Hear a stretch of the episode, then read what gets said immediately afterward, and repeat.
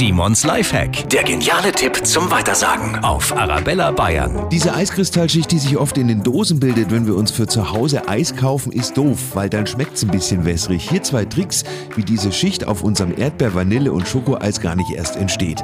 Entweder die Verpackung verkehrt herum ins Gefrierfach, also mit dem Deckel nach unten.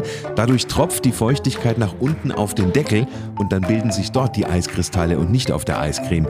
Oder Frischhaltefolie auf die Oberfläche legen, direkt auf dem Eis etwas andrücken und von der Frischhaltefolie darf dann ruhig ein bisschen was über die Ränder rausgehen, Deckel drauf und es gibt keine Eiskristallschicht mehr. Simons Lifehack, jede Woche gibt's neun, natürlich auch immer noch mal zum Nachhören auf arabellabayern.de.